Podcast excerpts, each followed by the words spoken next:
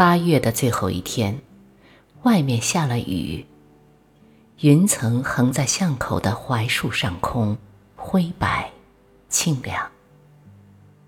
终于又看见小黄帽上学的身影，孩子的脸上带着沉梦乍醒的懵懂，看上去刚洗过脸，又洗得不认真。稚嫩的皮肤竖着一层绒毛。细密微白。麒麟斗而日食，鲸鱼死则彗星出。说不准，此亦是一种秋凉的前兆。由此想到一只瓜，那么结实的长在秋天的瓜园里，绿叶子盖着它，毛茸茸的。一个偶然的机会。遇到年初见过的朋友，数月久违，他已是整整胖了一圈。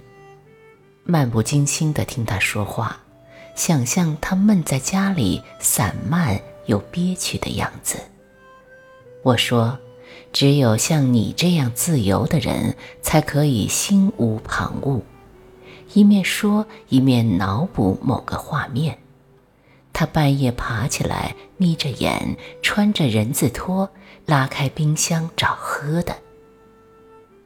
我知道，那个在他眼里美艳无比的人，终究离他而远去，但只是不明白，为何他们后来又彼此长久而独身。原来悲剧也可以如此，无声的。圆滚滚的，找不到任何一个可以责怪的裂口。今年是晃荡又吵闹的一年，人们坐在一条风雨吹打的船上，脸色发白，内心收紧。不知道春天的花树怎么开的，怎么落的。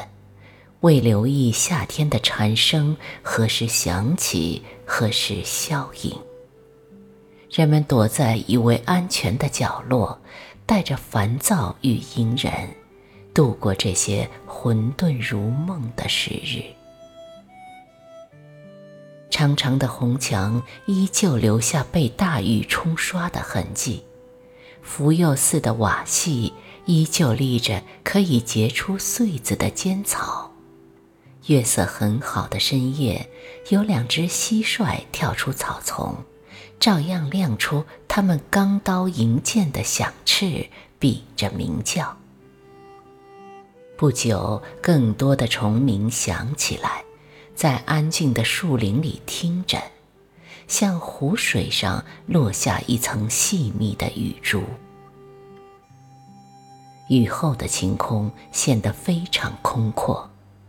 往日在闷热里环绕于钟楼的燕子，现在飞得很高。它们在灰云与白云交错的蓝空下逗留，因为太高太远，需要完全的仰视才能看得见。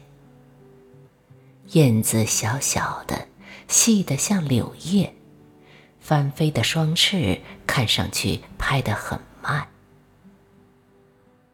傍晚七点，本来天色很亮，现在西边的天上却堆着一片下过雨的乌云。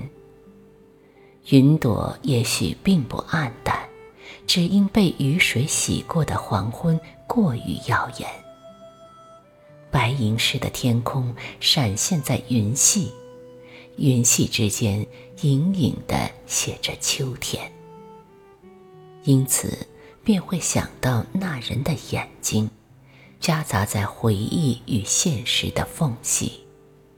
东风里多恨，西风里多愁，可换恨水，亦可换秋水。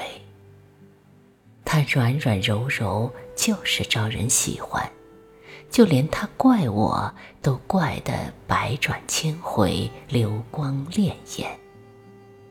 叫我梦里想起来近，醒时想起来远。